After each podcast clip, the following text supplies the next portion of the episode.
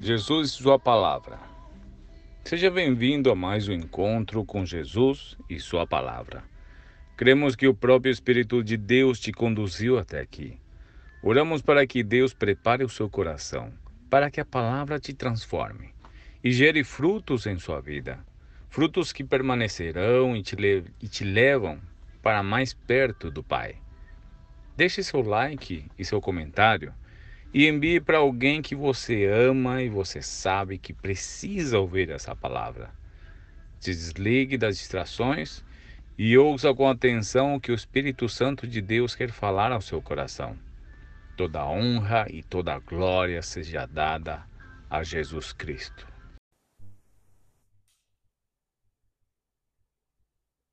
Visão. Hoje vamos falar sobre visão e Deus irá mudar o nosso interior e revelar a vontade dele para nós. Em Apocalipse 3,18 fala de colírio para ungir os olhos a fim de que vejas. A igreja de Laodiceia representa a igreja de hoje.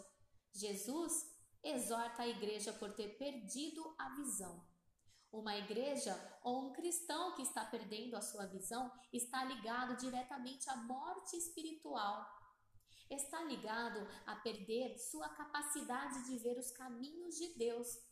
Cristianismo é uma chamada a ver por fé e não pela circunstância. Perder a visão para uma igreja quer dizer que ela está institucionalizando-se ao invés de tornar-se uma família, transformando-se de um organismo vivo para uma organização burocrática.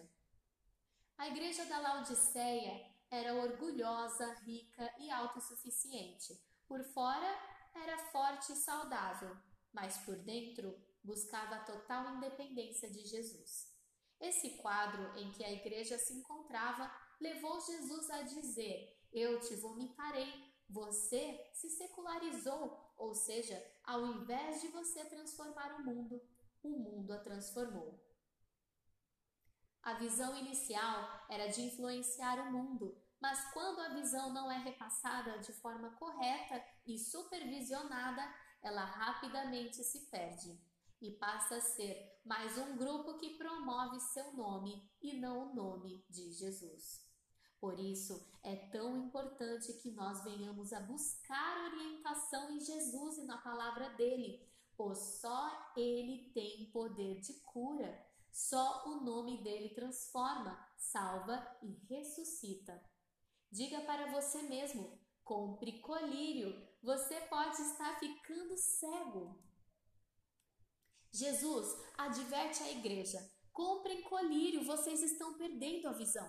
Em Isaías 6, versículo 1 até o 10, podemos ver que Isaías teve uma visão e disse: Eu sou um homem de lábios impuros, no meio de um povo de impuros lábios, e meus olhos viram o Rei. Isaías é um profeta, ele reproduz o que ele vê em uma visão. E esta visão espiritual mudou a visão, o entendimento, o ministério e o caminho de Isaías. Isso nos fala da importância da visão Toda vida cristã começa com uma visão. Quando você vê, quando você tem um primeiro encontro espiritual com Jesus, um encontro individual. Depende da sua expectativa, do seu relacionamento e da sua intimidade com Deus. Pode haver 100 pessoas em uma mesma sala, mas o agir de Deus é diferente com cada um.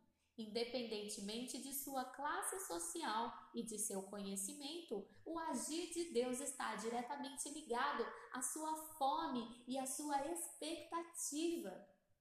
Atos 26, 18 diz para abrirdes os olhos para converter das trevas para a luz. Mateus 16, 17 Quem eu sou? Tu és o Cristo. Não foi carne nem sangue que te revelou. Uau!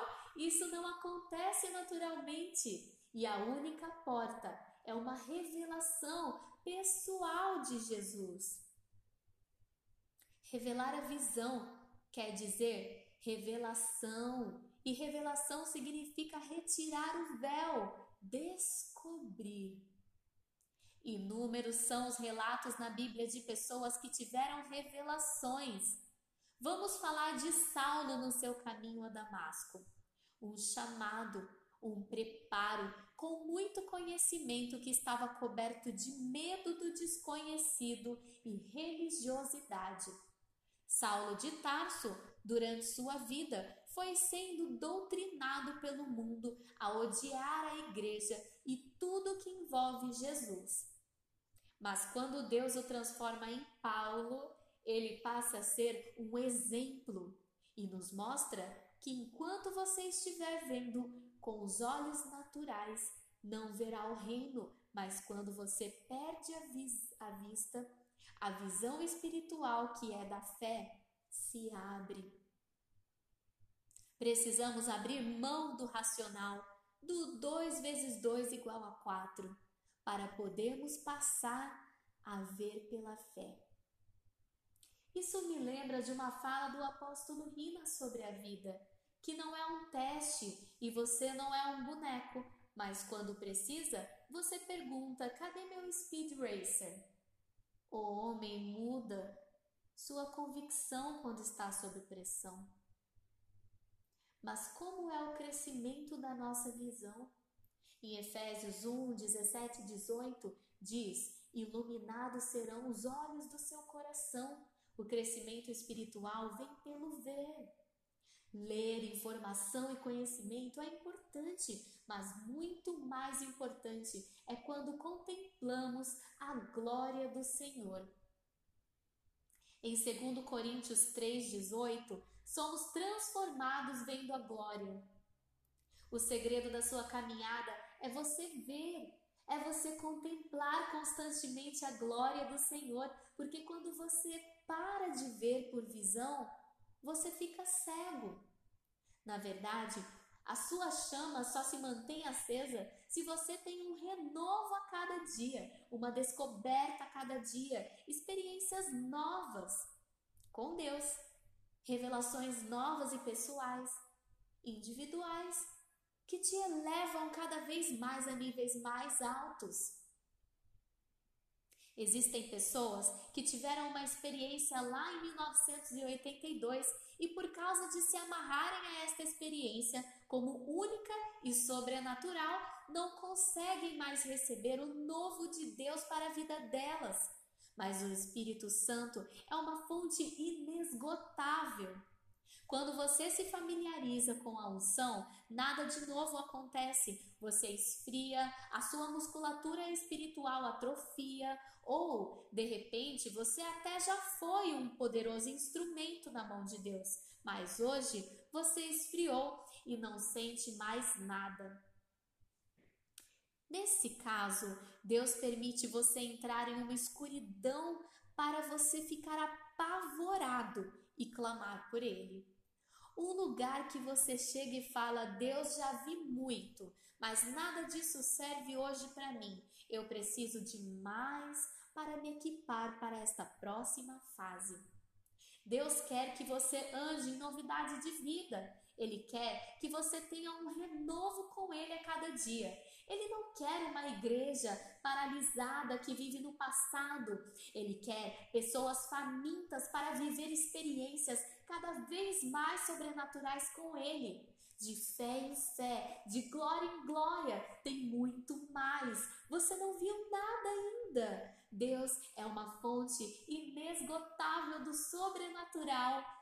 Não podemos estagnar. Ele curou coxos, cegos, expulsou legiões e prometeu que coisas iguais ou maiores faríamos. Nós já vimos milagres aqui nesta terra, casamentos restaurados, cativos de vícios libertos e até homens e mulheres opressos na alma que foram libertos aqui na nossa igreja. Quanto mais aumenta o seu querer por Deus, mais ele irá manifestar sinais e prodígios em sua vida. Senhor, eu sei que isso ainda não é tudo, eu quero mais. Eu quero nadar nos teus rios, mergulhar, me afogar nas suas águas. Agora é um momento excelente de não olhar pela circunstância, mas pela fé. Uma crise mundial está apavorando o Brasil e o mundo afora. Quem estiver com os olhos fixos nas circunstâncias ficará louco e doente. Mas quem sabe se apropriar da sua herança vai prosperar ainda mais, ainda que nestas circunstâncias. Precisamos crer. Podemos ver isso em Salmo 37, do 18 ao 19, Jó 5, 20 ao 22. E agora vamos olhar para José, lá em Gênesis 37, do 9 ao 11. Nos deparamos com a visão de José. Ele continuou fiel a essa visão. Passou por calúnia na casa de Potifar, ficou na prisão no Egito, mas ele entendia de visões e sinais de Deus. Ele se manteve conectado e andou pela fé e não por vista. Na maior crise mundial, o povo veio para comprar com ele. Ele salvou assim a nação e toda a sua família. José não deixou esfriar o seu relacionamento. Ele em nenhum momento fez as coisas movido pela pressão, mas antes escolheu confiar nas promessas do Senhor, mesmo que elas demorassem o tempo kairós, que é o tempo de Deus, e não o tempo, o tempo cronos, que é o tempo em que nós vivemos para se cumprir. Deus não deu somente livramento para seu povo, mas ainda prosperou. E em Gênesis 47, 27, diz que eles foram prósperos e também multiplicados. Deus é a nossa fonte de suprimento. Precisamos ver Jesus do outro lado nos chamando para atravessar. Precisamos que Jesus abra os nossos olhos. Precisamos ter revelação. O reino é dinâmico, o reino é crescimento. Jesus explica: Eu faço o que o meu Pai está fazendo. Jesus vivia pela visão. Precisamos de uma visão fresca, precisamos de uma unção, um bálsamo para a cura da nossa visão. O profeta Isaías teve esta visão durante o ano da morte do rei Uzias. Uzias era um homem que fazia desde pequeno a vontade de Deus, mas perdeu a visão e, com a própria força, entrou no santuário querendo queimar holocaustos com sua justiça própria, pela própria força, e imediatamente saiu uma lepra na testa dele. Feche os seus olhos naturais e peça para Deus abrir os seus olhos espirituais. E neste momento, vamos orar. Peça para Deus te desafiar neste momento, tirar todo o egoísmo Clame a Ele, Senhor, queime meus lábios impuros. Peça perdão por você ter deixado o mundo entrar em sua vida. Senhor, venha nos santificar. Ajude-nos a nos mantermos separados para Ti. Visite, Pai, os seus filhos no dia de hoje.